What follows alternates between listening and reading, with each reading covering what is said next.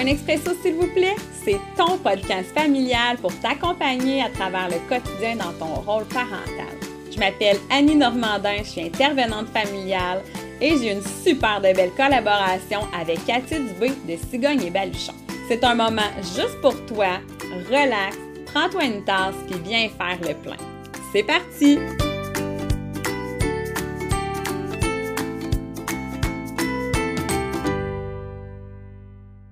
Bonjour belle communauté, j'espère que vous allez bien. Aujourd'hui, euh, pour le podcast Un Expresso, s'il vous plaît, euh, on a un sujet qui est quand même assez percutant.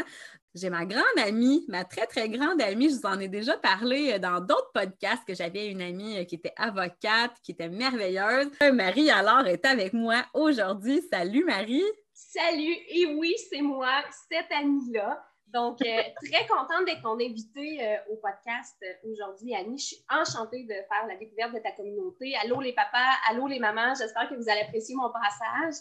Donc, très, très contente d'être avec toi. Marie, tu es avocate, on te nomme maître alors par chez moi au Centre de justice de proximité de la Mauricie.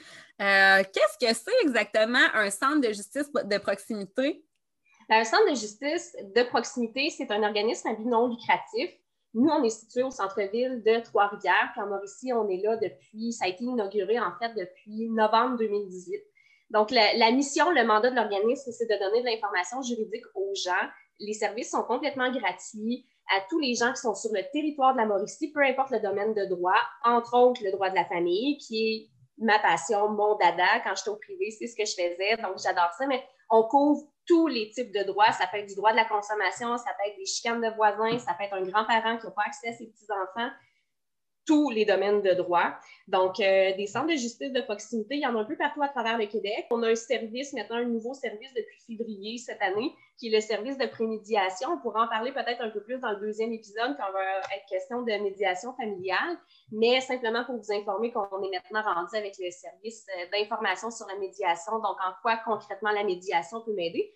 Pourquoi j'en parle tout de suite, c'est que ce service-là, c'est la Mauricie, mais aussi le Centre du Québec. Donc, s'il y en a qui nous écoutent, qui sont de là, bien le bonjour. Puis, euh, si vous avez besoin d'informations là-dessus, euh, n'hésitez pas à nous appeler. Donc, moi, je suis juriste pour le Centre de justice de la Mauricie depuis le tout début. Donc, moi, en fait, là, je suis assermentée. Je suis officiellement avocate depuis août 2018. Puis, j'ai intégré le centre en octobre 2018. Donc, ça n'a pas été long que euh, j'ai fait ma pratique avec le, le, centre. Puis, on est là pour donner de l'information juridique de façon neutre. Donc, nous, contrairement aux avocats ou aux notaires de pratique privée, par exemple, qui sont là pour se positionner, qui sont là pour représenter les gens, nous, on est là davantage pour dire voici ce que la loi prévoit, voici les différentes alternatives, mais en laissant l'autonomie décisionnelle aux gens, autrement dit. Et tu es définitivement la meilleure avocate que je connaisse dans ma vie. Euh, on a vraiment des passions communes, hein, la famille, euh, toi le droit de la famille, moi l'intervention au niveau de la famille.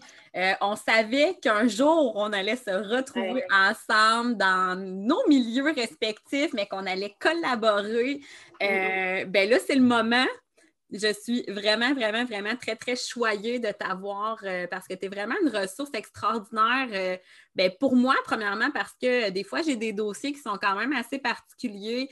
Euh, puis là, ben, au niveau de la loi, ben là, hey, ma Marie, qu'est-ce que je pourrais faire? Est-ce que tu peux me donner des pistes d'intervention un petit peu? où est-ce que je pourrais me diriger? Marie est toujours là pour moi, là, comme amie, comme, comme professionnelle. Fait que là, aujourd'hui, on va parler d'aliénation parentale. Pourquoi on a décidé euh, de parler d'aliénation parentale? C'est que, euh, ben, premièrement, c'est un sujet où est-ce qu'il n'y a pas énormément de ressources. Hein? On, a, euh, on a travaillé fort là-dessus, à savoir où est-ce que les parents peuvent se diriger, en fait, pour avoir des ressources quand on se sépare, quand il y, y, a un début de dénigrement. Puis là, ben, Marie, pourquoi on parle de l'aliénation parentale maintenant, aujourd'hui?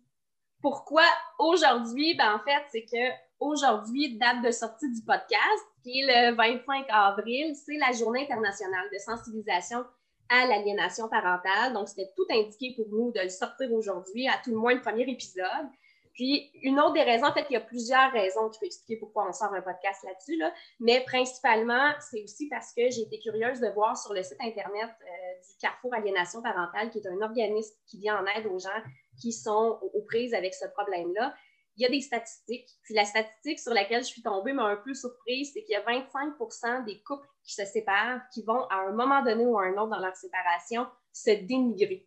Et 10 vont aller jusqu'à se livrer à une guerre sans merci. Donc, quand je lisais ça, je pensais, oui, aux parents qui sont en détresse, ça c'est sûr, mais je pensais à tous les enfants, tous les cocos vulnérables qui sont impliqués malgré eux dans le conflit d'adultes.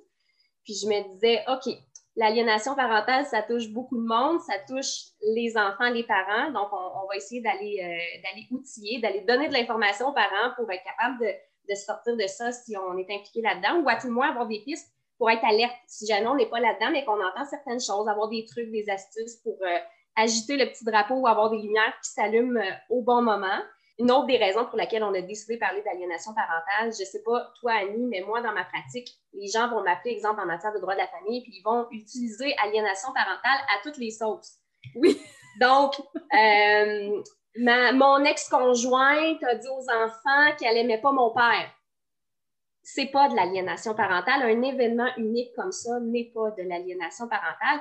Est-ce que des événements, euh, plusieurs événements comme ceux-là additionnés ensemble, on le verra ensemble, euh, qu'est-ce qui peut être de l'aliénation parentale ou non, mais ce qui est important pour moi, c'est vraiment de dire, maintenant, quand on va utiliser aliénation parentale, c'est qu'on va savoir de quoi on parle, puis on va pouvoir au moins dire aux gens qui l'utilisent alentour de nous, ben, c'est peut-être pas ce que tu penses mais écoute le podcast à Annie, écoute le podcast du Centre de justice de proximité, puis tu vas avoir des outils de l'information par rapport à ça. Exactement. Puis, euh, tantôt, tu disais, on va parler euh, dans le premier épisode. ce qu'il faut que vous sachiez, euh, chers auditeurs, c'est qu'on va, on va faire le podcast en deux épisodes parce qu'on a beaucoup, beaucoup, beaucoup de contenu à vous offrir. bon, entre autres, en, première partie, ben, on va parler de la définition, la définition, excusez-moi, de l'aliénation parentale. Hein. Qu'est-ce que c'est exactement, comme Marie le disait? c'est quoi les critères hein, au niveau il y, a, des gens qui ont élaboré des symptômes présents euh, pour les victimes, etc. On va en parler. On va vous donner nécessairement des exemples d'aliénation parentale, des exemples qui ne sont pas de l'aliénation parentale aussi. On va euh, un mot hein, sur l'opinion de l'enfant. Euh, l'enfant, avant l'âge de 18 ans, c'est quoi ses droits, etc. et tout ça. Et ensuite, des exemples jurisprudentiels des exemples jurisprudentiels, c'est quoi ça? Qu'est-ce que ça mange en hiver? De la jurisprudence? Une jurisprudence, c'est des décisions qui ont été rendues sur le sujet. Autrement dit, donc, ce qu'on va regarder, c'est des exemples concrets de ce que les tribunaux ont eu à trancher comme situation. Si on peut le résumer, le vulgariser, c'est ça que ça veut dire. Bon, merci, Maître Alors. Je te remercie. Et puis, ben, finalement, on va, on va parler de, témoignages, hein, euh, des témoignages de gens qui ont vécu de l'aliénation parentale. et puis moi, ben, toute euh, la partie, la deuxième partie, euh, je vais vous donner vraiment des pistes d'intervention, des ressources que vous pourriez aller chercher si vous êtes dans un contexte d'aliénation parentale. Parce que je pense que ce n'est pas à prendre à la légère hein, quand on est dans ce contexte-là, surtout pour nos enfants. Quand on se sépare, c'est correct, hein, on est vraiment ça se peut qu'on vive bien des frustrations, euh, surtout si euh, ce n'est pas euh, une entente hein, conjointement qu'on prend pour se séparer. Mais est-ce qu'on est nécessairement dans l'obligation de mettre l'enfant là-dedans, dans ce monde d'adultes-là? Moi, je pense pas. Puis je pense qu'il y a vraiment des, manières de fonctionner où est-ce qu'on pourrait diminuer les effets au niveau de l'aliénation parentale, au niveau du dénigrement, puis au niveau des conflits de, de, loyauté qui pourraient qu'il pourrait y avoir là, euh, avec l'enfant. Alors, est-ce qu'on commence, Madame alors? On part ça? on part ça. Euh, bon, premièrement, qu'est-ce qui définit l'aliénation parentale, Marie? Comment on fait pour savoir qu'est-ce que c'est exactement? Toute une question. Laisse-moi te le dire, là. Euh, il arrive des situations dans la vie où il n'y a pas un article précis dans le Code civil qui vient définir la situation, définir un syndrome, par exemple, et c'est exactement le cas avec l'aliénation parentale. On ne retrouve aucun article qui vient parler précisément de l'aliénation parentale. Est-ce que ça veut dire que la loi n'encadre pas ça? Non, pas du tout.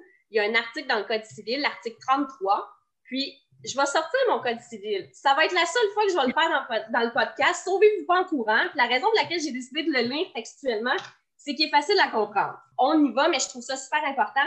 Et c'est l'article clé, c'est l'article fort dès qu'il est question d'enfants, dès qu'il est question de prendre des décisions par rapport à la gamme, par exemple. Donc, ça va comme suit. Article 33 du Code civil du Québec dit les décisions concernant l'enfant doivent être prises dans son intérêt et dans le respect de ses droits.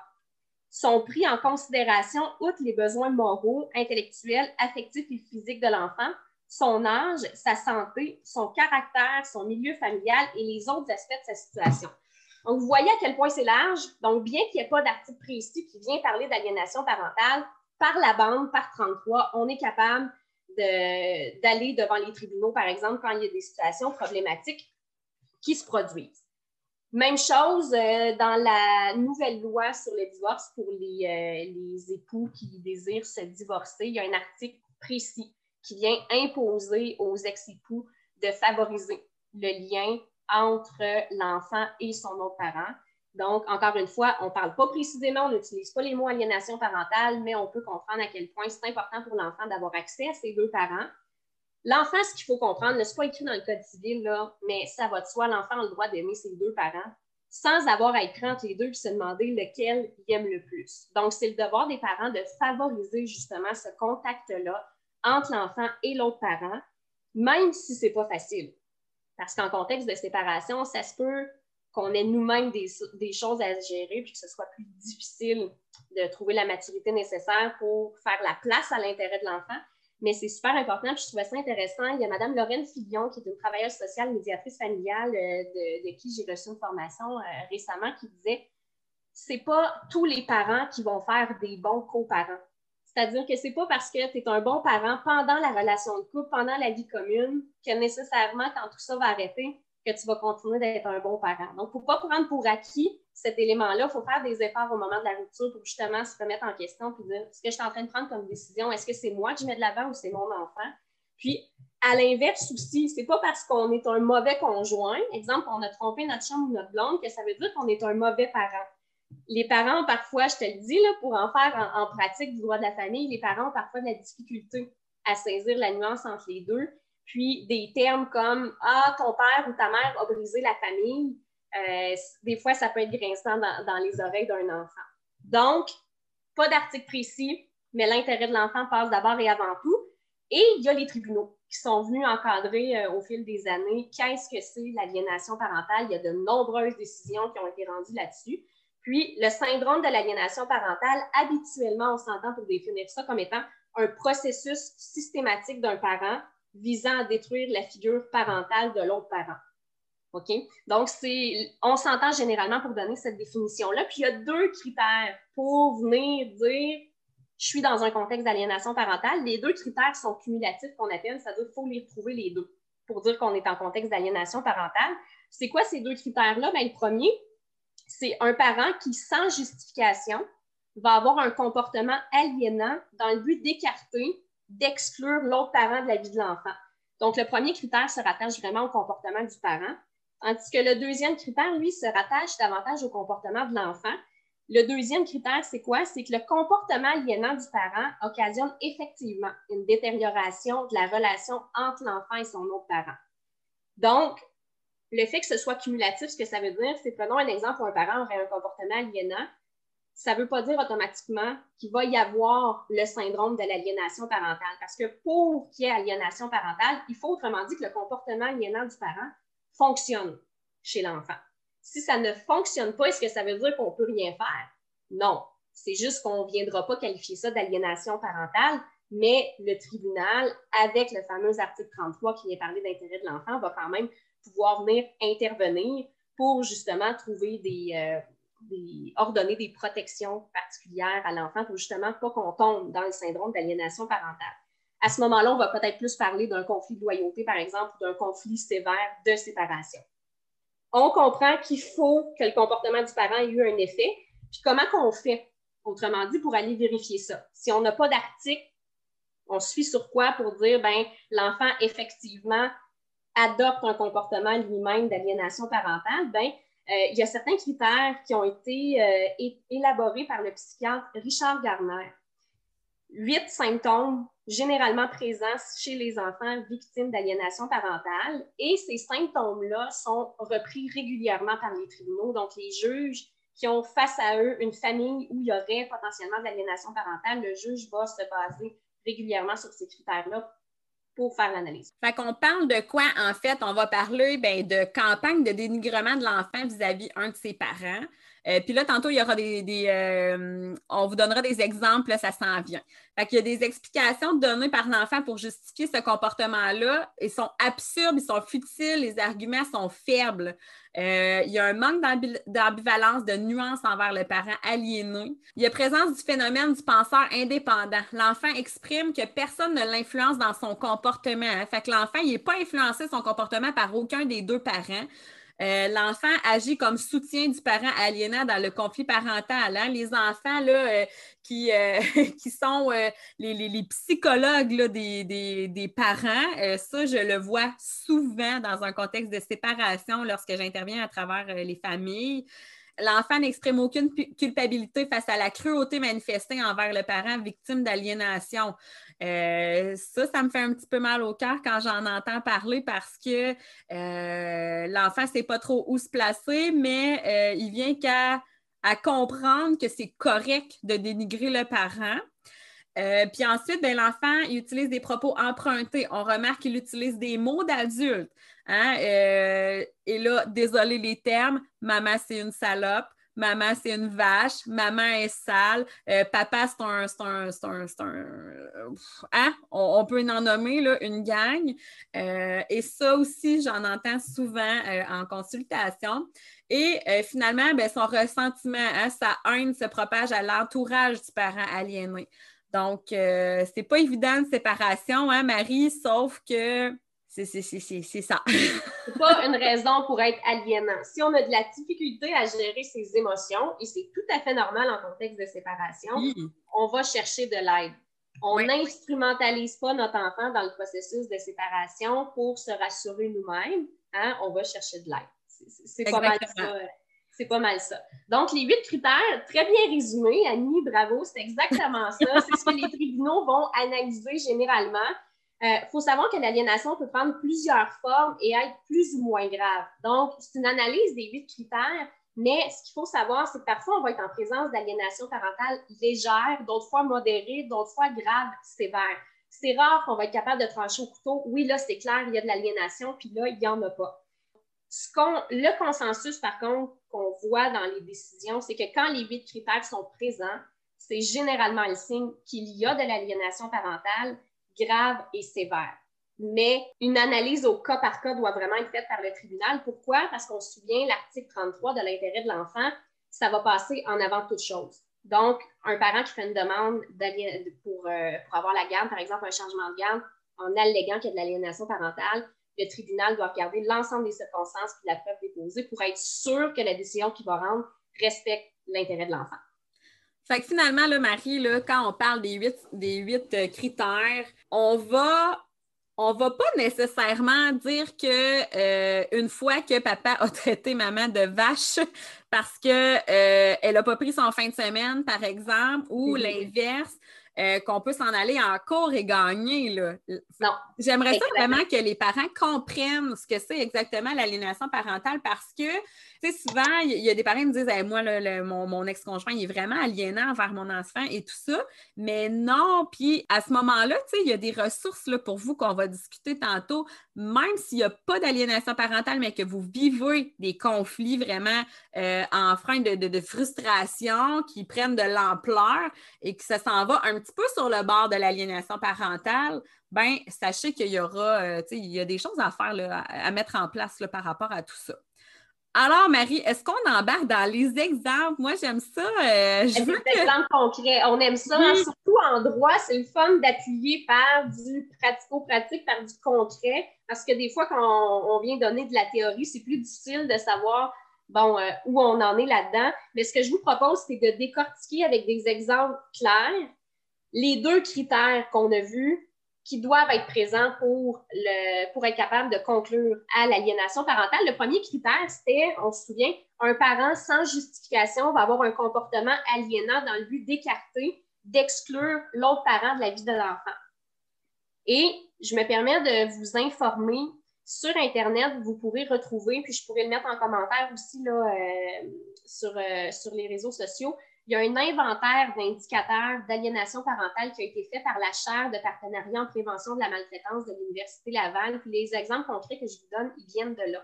C'est vraiment une espèce de liste de situations qui peuvent arriver. Donc, si vous êtes un parent qui pensez être dans un contexte d'aliénation parentale, ça peut être pertinent de regarder cet outil-là puis de passer une à une pour voir est-ce qu'il n'y en a pas du tout des situations finalement ou est-ce qu'il y en a plus que je pensais, ça s'accumule, s'accumule à ma lecture? Un exemple concret d'un parent qui fait de l'aliénation parentale, ben, je ne vous, serez pas surpris d'apprendre que le parent va parler contre l'autre parent. Comment ça peut se concrétiser dans la vie de l'enfant? Ben, c'est le parent va dénigrer son autre parent. Exemple, ta mère est une moins que rien. Ton père est un paresseux. Ta mère peut être si égoïste parfois. Ton père est un manipulateur.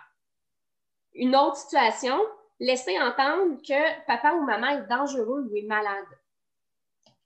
On peut voir aussi les cas où le parent va se confier à l'enfant au sujet de la relation conjugale. Par exemple, ah, papa a une grosse pension alimentaire à payer à maman ce mois-ci, on ne pourra pas faire d'activité ensemble à cause de ça. Un parent dit que l'autre parent ne l'aime pas. Critiquer les choix de l'autre. C'est tellement pas bon pour toi d'aller au open bar, c'est tellement violent, ton père aurait jamais dû t'amener là-bas. Ou encore, ta mère t'empêche d'écouter ton émission, est tellement contrôlante. Hein? Ça, ça, on, entend ça, puis en tant que parent, c'est probablement des choses que vous avez déjà entendues. Puis j'ajouterais aussi, moi, ce que j'ai entendu des parents qui sont euh, reconstitués, hein, puis qui, là, le parent euh, qui a un autre enfant avec euh, la, dernière conjointe finalement, puis que là, ils me disent Ah, ben toi, hein, c'est sûr, ton père aime bien plus ses autres enfants avec son autre blonde. tu sais, ça, ça en fait vraiment partie. Puis on fait, euh, tu sais, finalement, l'aliénation parentale, c'est une méga campagne de salissage envers l'autre parent euh, afin vraiment de dénigrer puis que l'enfant sente qu'il ne doit pas aimer son parent finalement ou qu'il soit contre le parent. Fait que euh, c'est quand même assez intense. Puis on en entend beaucoup parler. mais c'est très subtil, hein, des fois, Marie. C'est très, oui, très, oui, très C'est pour ça que je trouvais ça super pertinent d'amener des exemples concrets pour allumer des lumières, justement, pour dire, ben, est-ce que ça ferait plusieurs fois par hasard que mon enfant tient ce genre de discours? Si oui, est-ce que je pourrais creuser un peu plus juste pour m'assurer que tout est correct? Parce que le, le gros problème avec l'aliénation parentale, oui, ça cause du tort aux parents. Mais chez l'enfant, l'impact, c'est à long terme. C'est majeur, c'est majeur, c'est extrême. Puis là, ben, limiter ou interférer dans les contacts avec l'autre parent de l'enfant, ça aussi, c'est quand même assez immense comme problématique. On parle de quoi exactement? Bien, concrètement, on peut voir, par exemple, qu'un parent ne va pas se présenter lors des contacts prévus. C'est-à-dire l'échange pour la garde partagée devait avoir lieu le vendredi à 19h, puis le parent qui devait amener l'enfant chez l'autre parent ne va jamais y aller finalement au niveau de sa stabilité, c'est plus difficile à gérer. Hein? Sinon, le parent aliénant peut avoir tendance à organiser des activités plaisantes au même moment que la période prévue pour les contacts avec l'autre parent. Donc, comme ça, l'enfant se sent complètement déchiré à j'aimerais ça faire l'activité plaisante, donc je vais peut-être sauter mon contact chez papa. Le parent appelle ou se présente pendant les contacts avec l'autre parent, peut intercepter les appels ou les messages entre le parent et son enfant, ça peut même aller jusqu'à jeter les cadeaux donnés par l'autre parent ou même interdire complètement à l'enfant d'amener les objets provenant de chez l'autre parent à la maison. Puis les cas les plus graves, c'est vraiment là où le parent va empêcher l'enfant de voir son autre parent. Puis dans les cas les plus graves d'aliénation parentale, ce genre de comportement-là peut entraîner à long terme une rupture totale des contacts, puis c'est ça qui est dangereux. Au niveau d'interférer dans l'information fournie à l'autre parent au sujet de l'enfant, ça aussi, il y a beaucoup de choses euh, euh, comme euh, le refus de donner de l'information aux soins de santé, hein, les résultats scolaires, les activités sociales de l'enfant. on nomme pas à l'autre parent qu'en fin de semaine, il pourrait y avoir une fête puis que l'enfant aimerait aller à la fête de son copain. L'information aux soins de santé que l'enfant, par exemple, doit avoir une chirurgie, doit avoir la vaccination et tout ça qu'on informe n'informe pas, qu'on n'informe pas le parent, même des résultats scolaires, que l'enfant est en difficulté scolaire, est-ce que l'enfant vit des problématiques à l'école, on ne donne pas l'information. Ben, utiliser l'enfant comme messager hein, entre lui et l'autre parent, on en a parlé un petit peu. Tantôt, tu pourrais dire à ta mère que c'est une moins que rien, tu peux le dire à ton père que c'est un paresseux des fois, c'est comme un petit peu à la petite école. Hein? Hey, tu voudrais-tu aller dire à mon ami Marie que, euh, que Jeff n'a pas été correct ou que euh, mon oncle Alexandre n'a pas été correct? Hein? On s'entend? Euh, ça peut ça peut être vu un petit peu comme à la. Moi, j'appelle ça la maternelle des fois. Oui, c'est ça. c'est super surnois parce que des fois, ce qui va arriver, c'est exemple, tu diras à ta mère que finalement, en fin de semaine, tu n'iras pas chez elle parce que on va aller euh, dans un chalet. Imaginez à quel point l'enfant est pris là-dedans de devoir annoncer à son autre parent qu'il ne pourra pas le voir, en plus de devoir gérer lui-même la déception, la tristesse d'être coupé de son parent. Ah, totalement, totalement. Puis là, euh, moi, ça, c'est ma partie qui me, oh, qui me blesse le plus comme intervenante et comme parent. Et là là, et moi qui a été, euh, j'ai j'ai fait partie d'une famille où est-ce qu'il y a eu, euh, pas de l'aliénation parentale, on s'entend, là, je ne veux, pas embarquer là-dedans, probablement que ça n'aurait pas passé en cours, mais euh, parfois, hein, on a été sur le bord de frôler et il y a eu beaucoup de manipulation émotionnelle. Mm. Parlons-en, la manipulation émotionnelle. Qu'est-ce qu'on fait avec ça, Marie? À quoi ça ressemble? À quoi ça ressemble? Ben, dans le cas où, par exemple, le parent forcerait l'enfant à choisir entre ses deux parents, à lui demander clairement d'exprimer sa loyauté envers lui plutôt qu'à l'autre, de faire sentir coupable l'enfant de sa relation avec son autre parent aussi. Quoi, tu vas encore appeler ton père, t'as qu'à le dire si t'es pas bien quand on est ensemble? Ça peut même aller, dans certains cas, à récompenser l'enfant quand il s'éloigne ou qu'il démontre du rejet par rapport à son autre parent, donc une espèce de renforcement positif du rejet de papa, maman. Puis ça peut même d'aller, quand on parle de manipulation, c'est grave, là, certains parents aliénants vont même aller jusqu'à tirer leur amour, leur affection. Ou même se fâcher quand l'enfant va euh, démontrer de l'amour, de l'affection, du positif par rapport à l'autre parent. Hein, on sait bien, toi, ta mère est tellement parfaite. Hey, on sait bien, toi, ton père, hein, tu l'aimes tellement hein, que même là, moi, là, je, on dirait que moi, tu m'aimes pas vraiment, mais tu aimes beaucoup plus ton autre parent. Ça, là, et là là. Donc, là, on vient de voir qu'en fait, on vient de voir des cas concrets qui se rattachent au comportement du parent. Là, on va analyser plus le deuxième critère, donc des cas concrets, des exemples sur le comportement de l'enfant comment ça peut se concrétiser. Donc, on se rappelle, le deuxième critère, c'était quoi? C'est que le comportement aliénant du parent occasionne effectivement une détérioration de la relation de l'enfant avec son autre parent. Donc, l'aliénation fonctionne. Donc, on a vu euh, avec le psychiatre Richard Garner qui avait euh, élaboré huit critères. Ce que je m'apprête à vous donner comme exemple, c'est des, euh, des indices. Davantage de dire, ben justement, je vais porter attention si j'ai conscience de ça. Puis, ces indices-là, ces indicateurs-là, comme je vous disais tantôt, ça vient encore une fois du tableau de l'inventaire d'indicateurs d'aliénation parentale de la chaire de partenariat en prévention de la maltraitance de l'Université Laval qu'on vous mettra dans les outils disponibles pour vous donner un coup de main. Donc, comment l'enfant peut agir si effectivement l'aliénation parentale fonctionne chez lui. L'inventaire d'indicateurs d'aliénation parentale, en fait, il va y avoir euh, l'enfant qui va idéaliser le parent aliénant, hein, euh, qui va vraiment là, prendre son parent comme un super-héros, euh, qui va... son parent, c'est wow, là, qui n'est pas nécessairement conscience que finalement, le parent est vraiment pas du tout correct puis qui est aliénant envers l'autre parent. Il va l'enfant va mettre son parent sur un piédestal en pensant que je suis qui est bon, qui est correct, puis que l'autre parent n'a pas le droit à ce même, euh, euh, amour-là de l'enfant ou à ce même, euh, les, mots me manquent, mais admiration-là, autrement dit. Oui, exactement. puis, bon, il va manifester ou verbaliser d'avoir peur de faire de la peine aux parents aliénants. Manifeste ou verbalise avec peur de l'autre parent, hein, de dire moi, là, en fin de semaine, je ne veux pas aller chez papa, je ne veux pas aller chez maman, là, ça me fait peur, j'aime pas ça.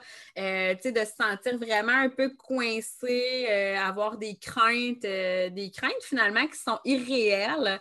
il va réagir fortement à tout incident négatif vécu avec l'autre parent. Donc, euh, je ne sais pas, moi, par exemple, un parent qui euh, l'enfant se blesse tout bonnement comme ça, ben là, l'enfant va réagir de, de, manière euh, assez particulière, puis dire ben c'est de la faute à maman si je me suis blessée, c'est de la faute à papa si j'ai tombé en vélo, comme si le parent avait été vraiment négligent. Alors, de cette manière-là, refuse les visites ou les contacts avec l'autre parent. L'enfant est tellement mal à l'aise de l'autre parent qu'il préfère ne plus le voir ou de plus avoir à subir l'angoisse dans laquelle les contacts avec lui le mettent. Euh, ça peut générer énormément d'anxiété, tout un contexte d'aliénation, même au niveau de la séparation au départ. Hein, ça peut être très, très, très insécurisant de devoir aller passer une fin de semaine chez papa dans un nouvel appartement. Alors, dans un contexte d'aliénation parentale, de se sentir coincé, de sentir que l'autre parent est aliénant envers son parent, euh, ça va vraiment créer des grosses angoisses euh, et de l'anxiété avec de l'insécurité. Je peux même te dire, Annie, qu'en pratique, j'ai déjà vu des enfants qui vont fuguer pendant les contacts avec leurs parents. Par exemple, la fin de semaine sur deux que le papa ou la maman a avec l'enfant, vont faire une fugue tellement ils ne sont pas bien, tellement ils en sont venus à croire effectivement qu'on ne doit pas être bien chez ce parent-là. Donc, c'est plutôt particulier. C'est vraiment triste, franchement, là. Euh, ouais. Alors. Euh, là, ce qu'on vient de voir, c'était des exemples, des situations, en fait, des indices qu'on est en présence d'aliénation parentale, mais comme je le disais au départ, l'aliénation parentale, c'est pas tout noir, c'est pas tout blanc. Il n'y a pas une ligne claire qui définit quand est-ce qu'on en a, quand est-ce qu'on n'en a pas. Mais ce qu'il faut garder en tête, c'est qu'on pourrait ne pas rencontrer les huit critères, par exemple, ou les indicateurs qu'on vient de passer ensemble, mais être quand même en présence de ce qu'on appelle un conflit de loyauté. Comment ça peut se concrétiser, le conflit de loyauté? Bien, l'enfant pourrait exprimer, par exemple, avoir l'impression de devoir choisir entre ses deux parents. Il est pris entre les deux. Sinon, l'enfant peut tenir aussi deux discours complètement différents, dépendamment avec qui il est. Exemple, bon, papa, j'aime pas ça aller chez maman, j'aime mieux être ici avec toi ou non, maman, j'aime pas ça aller chez papa, j'aime mieux être ici avec toi. Donc, ça, place l'enfant effectivement dans, ce qu'on appelle un conflit de loyauté sans nécessairement qu'on soit en présence d'aliénation parentale.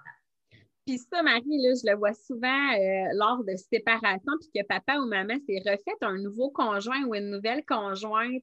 Euh, tu sais, on dirait que l'enfant, par loyauté justement envers son, premier parent, où est-ce qu'il est, dépendamment euh, de, la garde, euh, veut rester avec le parent parce qu'il n'accepte pas de pouvoir aimer ou apprécier l'autre parent mm. qui, est dans la maison, le conjoint ou la conjointe nouvelle. Mais pourtant, les enfants se sentent pris parce que euh, de ce que j'entends, moi, c'est que quand ils sont en présence puis qu'ils ont fait le pas d'aller chez papa ou chez maman avec le nouveau conjoint, la nouvelle conjointe, bien finalement, ils sont super bien ils apprécient la présence de l'autre personne. Fait que ça aussi, là, ça vient vraiment à rentrer en ligne de compte dans le conflit de loyauté. Tout à fait. Puis, conflit de loyauté, on vient dire que ce n'est pas de l'aliénation parentale, mais que un peu c'est pas parce que c'est pas de l'aliénation parentale qu'on peut pas intervenir. C'est pas parce que le conflit de loyauté n'est pas de l'aliénation parentale que c'est correct, que c'est un comportement qu'on juge acceptable de la part d'un parent qui doit protéger son enfant puis agir dans son meilleur intérêt le tribunal pourrait quand même venir intervenir pour protéger l'enfant sous justement le critère du meilleur intérêt de l'enfant. Si jamais vous vouliez plus d'informations par rapport au conflit de loyauté, au conflit de séparation, ça va nous faire plaisir. Contactez-nous au Centre de justice de proximité, puis on pourra creuser cette question-là ensemble. J'aimerais aussi apporter une nuance à ce stade-ci parce que là, on vient de voir les critères, puis évidemment, c'est des indices. Hein. Ce n'est pas parce qu'un parent adopterait un des comportements qu'on vient de nommer qu'automatiquement on doit conclure à l'aliénation parentale. Par exemple, un enfant qui veut plus voir un de ses parents, il peut y avoir plusieurs raisons qui l'amènent à ne plus vouloir voir un de ses parents. Ça peut être des intérêts opposés, ça peut être la mauvaise qualité du temps qui sont passés ensemble. Je vous ai sorti un exemple d'une décision qui a été rendue en 2012. Une adolescente de 13 ans qui dit Je ne veux plus voir papa. Dans ce dossier-là, en fait, à la séparation, les parents avaient décidé de se partager la garde. Donc, depuis la séparation, garde partagée entre les deux parents. Puis, quelques années plus tard, la garde partagée est modifiée. Puis, la mère a la garde complète de l'enfant, puis le père, lui, va avoir des droits d'accès selon le désir de l'adolescent. Le père, lui, face à cette situation-là, s'est adressé au tribunal parce que pour lui, le fait que sa fille ne veuille plus, ne veuille, pardon, plus le voir, c'est le résultat d'un état d'aliénation parentale qui venait directement du comportement de la mère. De son côté, elle, évidemment, la mère dit non, ce n'est pas de l'aliénation parentale. Notre fille ne veut plus te voir, c'est pour plusieurs raisons, dont certaines maladresses du père vis-à-vis -vis sa fille. Il y a deux expertises psychosociales qui ont été faites pour vérifier s'il y avait présence d'aliénation parentale. Une expertise disait que oui, l'autre expertise disait que non. Le juge a retenu quoi? Le, juge a retenu une expertise qui concluait à l'absence d'aliénation parentale. Ce qui est intéressant, c'est que le juge, dans cette décision-là, aussi tenu compte de l'intérêt de l'enfant parce qu'elle a 13 ans. Et le juge a voulu savoir pourquoi. C'est basé sur quoi ton refus de ne plus vouloir voir ton père, de vouloir changer la garde. Puis ce qu'elle explique, en fait, c'est que son père a eu des comportements maladroits sur son physique. On se rappelle, c'est une adolescente. Changement de comportement depuis sa relation avec sa nouvelle conjointe une mauvaise gestion du père par rapport à sa colère. Donc, le juge va en venir qu'à décider de confier la garde à la mère, mais en rappelant à la mère que c'est pas parce qu'elle a la garde et le père des droits d'accès que ça veut dire qu'elle est maintenant la seule titulaire de l'autorité parentale. Titulaire de l'autorité parentale, on veut dire quoi? En fait, généralement, c'est les parents, c'est ceux qui ont le pouvoir de décision sur l'enfant. Et ça, je me permets une parenthèse parce que ça arrive trop souvent. J'ai un parent qui m'appelle qui dit c'est moi qui prends les décisions, c'est moi qui ai la garde. Non. On prend les décisions courantes quand on a la garde, on prend les décisions quotidiennes, à quelle heure le bain, qu'est-ce qu'on mange pour souper. Mais les décisions importantes par rapport à la garde, à la santé, l'éducation, par exemple, ça, ça va toujours être les deux parents qui doivent se consulter, prendre la décision ensemble et non pas de mettre le parent devant le fait accompli. Donc, le juge a fait un rappel à ce niveau-là pour dire à la mère, OK, j'accorde maintenant que c'est toi qui as la garde, mais souviens-toi que le parent, le père est encore le père. Et le juge a ordonné, ça on voit souvent ça dans des cas où l'aliénation parentale est nommée, une ordonnance de ne pas se dénigrer devant l'enfant puis de ne pas parler du conflit devant elle. Donc, le juge, lui, va accorder des droits d'accès au père selon le désir de la jeune, mais recommande quand même à la mère d'encourager ces accès-là pour pas qu'il y ait une rupture définitive du lien entre les deux. Puis finalement, le juge va recommander aux parents de consulter un spécialiste pour les aider dans leur relation, euh, surtout pour le père, leur reprise de relation euh, père-fille. Donc, euh, ça, c'est un exemple où, bien que l'enfant ne veuille plus aller voir son parent, le tribunal a quand même conclu qu'on n'était pas en présence d'aliénation parentale, ce que je trouve important, intéressant aussi de cette décision-là, c'est que ça nous permet d'ouvrir la parenthèse de l'opinion de l'enfant, hein, parce que le tribunal s'est aussi appuyé sur le fait que l'enfant de 13 ans, l'adolescente de 13 ans, dit qu'elle ne voulait plus y aller chez son père. Qu'est-ce qu'on a à dire à propos de l'opinion de l'enfant? Ça, c'est. Euh, j'ai beaucoup d'appels à ce sujet-là de la part des parents. À quel âge mon enfant peut décider par lui-même? La vraie réponse juridique, générale, on exclut les soins de santé, ça c'est un peu particulier, mais c'est 18 ans avant 18 ans, c'est les parents, titulaires de l'autorité parentale, comme je l'ai dit, qui vont décider pour lui. Par contre, c'est pas parce que les parents vont décider pour lui qu'il n'y aura pas son mot à dire. Ce que les tribunaux sont venus dire, c'est qu'il faut considérer l'opinion de l'enfant, par exemple, quand il est question de sa garde, puis que ça peut avoir une influence sur la décision du juge. C'est quel âge ça qu'on va venir euh, tenir compte de l'opinion de l'enfant? Ben, généralement, de 8 à 11 ans, on va considérer que l'opinion de l'enfant est fortement considérée. Donc, à partir de 8 ans, on veut entendre ce que l'enfant a à nous dire. Puis à partir de l'âge de 12 ans, bien là, son opinion est largement déterminante. Puis on va voir dans l'épisode 2 du podcast, on va aborder la question de nommer un procureur à l'enfant. Donc, euh, on va pouvoir décortiquer ça ensemble. Je me permets euh, une précision. Hein, l'opinion de l'enfant, on est en contexte d'aliénation parentale. Je suis victime d'aliénation parentale, j'ai 14 ans.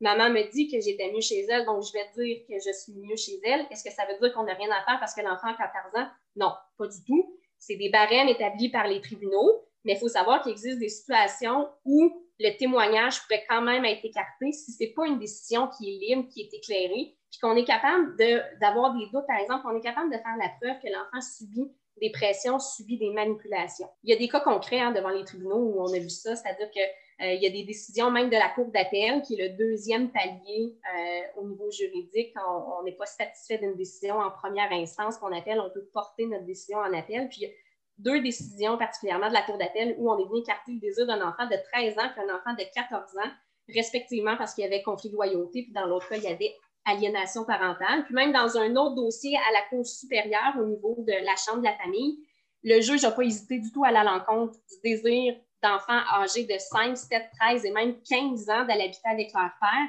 parce que les enfants étaient victimes d'aliénation parentale de la part du père et de se conformer à leurs désirs aurait été plus euh, néfaste, aurait entraîné plus de conséquences et ça aurait eu pour effet d'affaiblir encore plus le lien entre ces enfants-là et leurs parents.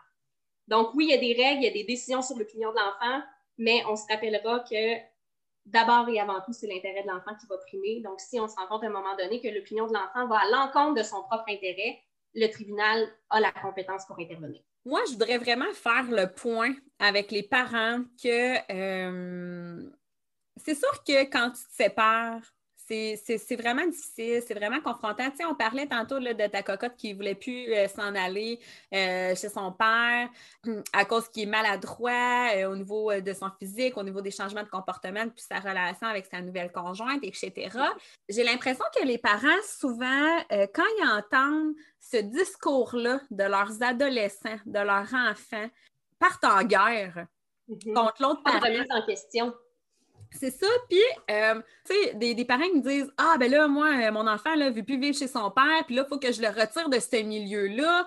Il euh, faut que je la retire de ce milieu-là. Puis finalement, ben, je pose la question aux parents, puis je leur demande Mais c'est quoi le besoin de ton enfant derrière tous ces comportements-là? C'est qu'est-ce qui justifie le fait qu'elle ne veut plus aller chez papa, elle ne veut plus aller chez maman. Puis là, ben, quand on finit par se positionner, bien, on peut observer que des fois, ben, euh, l'enfant a une difficulté justement à accepter la nouvelle conjointe, à accepter le nouveau conjoint, sans nécessairement qu'il est. Euh, on n'est pas obligé de partir en guerre contre l'autre parent, mais souvent, c'est le réflexe des parents séparés qui sont déjà en conflit, qui vivent, qui vivent déjà des frustrations, puis là, ils font comme Hey, le tabarnache, là, hein?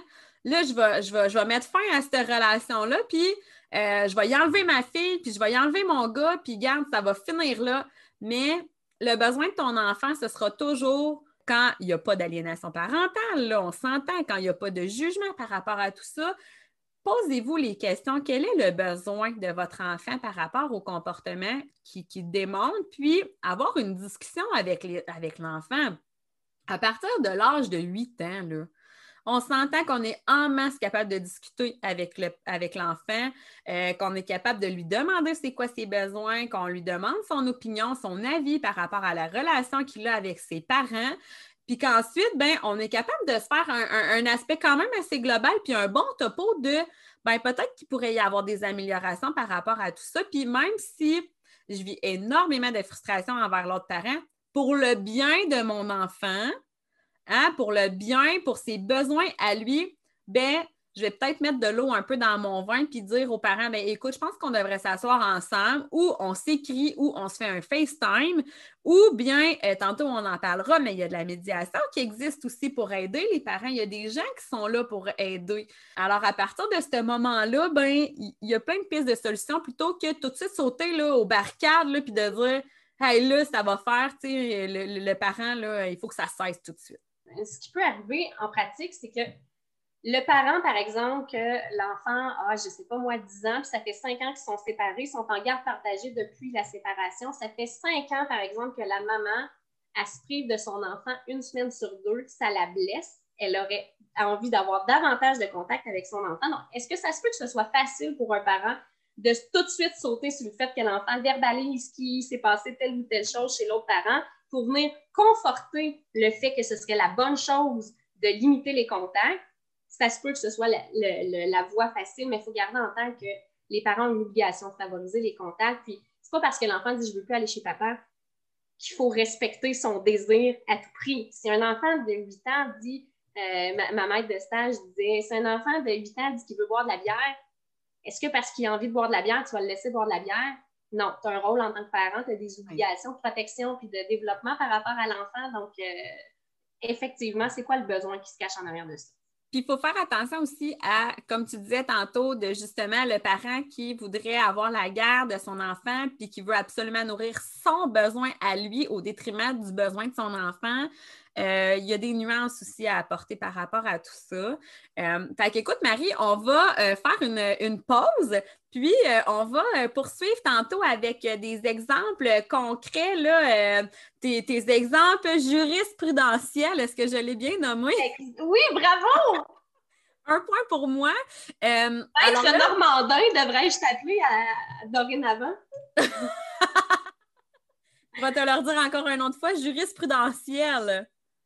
C'est comme de la musique à mes oreilles. Et voilà. Alors, on se retrouve mardi prochain, le 27 avril, euh, à nos mardis podcasts pour découvrir la suite de cet épisode-là sur l'aliénation parentale. Euh, Maître alors, notre juriste d'amour, sera avec nous, euh, bien évidemment, et on discutera de témoignages de gens qui ont vécu de l'aliénation parentale. donc, manquez pas ça. À la semaine prochaine! Un gros merci d'avoir été avec nous. Si tu en as l'envie, rejoins notre belle communauté Facebook avec le groupe Podcast Un Expresso, s'il vous plaît. Je remercie également Site Exact, qui est fièrement commanditaire de votre podcast familial. Avec Site Exact, réalisez tous vos projets web, sites, référencement, boutiques en ligne et plus encore. Pour plus d'informations, visitez siteexact.ca.